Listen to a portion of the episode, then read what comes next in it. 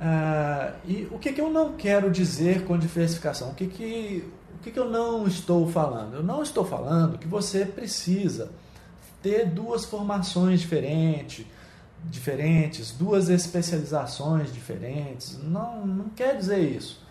Afinal de contas, focar em uma coisa, em uma, em uma especialidade, ajuda você a criar autoridade perante o seu público consumidor, a fazer seu nome, a ter indicações para você.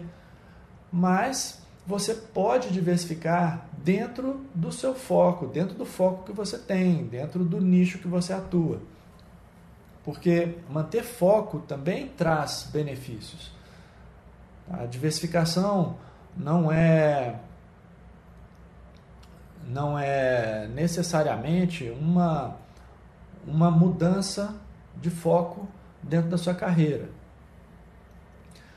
É, mas quando você diversifica, você aborda características diferentes dos pacientes, vulnerabilidades diferentes dos pacientes, necessidades diferentes com demandas diferentes. Ah, e você então pode atender necessidades diferentes do mesmo grupo de pacientes. Porque todo nicho, toda necessidade tem a sua curva de demanda específica.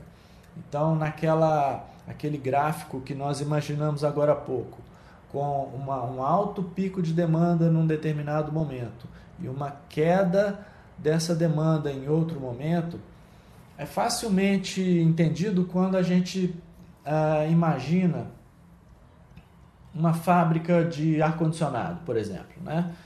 Vamos supor que na indústria tem uma fábrica e produz ar-condicionado. No verão, a demanda pelos produtos dessa fábrica é enorme, vai ser aquele pico de demanda do gráfico. Quando chega o inverno, tem a queda da demanda, ninguém vai ficar comprando ar-condicionado para utilizar no inverno. Essa fábrica, então, tem essa sazonalidade e ela precisa, ao longo do ano, fazer muitas vendas no verão para sustentar uma baixa de receita no inverno. É um exemplo de falta de diversificação. Se a fábrica resolve, ao mesmo tempo, produzir aquecedor de ambiente, ela cria um novo produto que vai atender uma necessidade diferente. Ou seja, na época em que a demanda por ar-condicionado está muito baixa, ela vai ter uma alta demanda por aquecedor de ambiente. Então ela vai vender muito ar-condicionado no verão, pouco no inverno. Em contrapartida, vai vender muito aquecedor de ambiente no inverno e pouco no verão.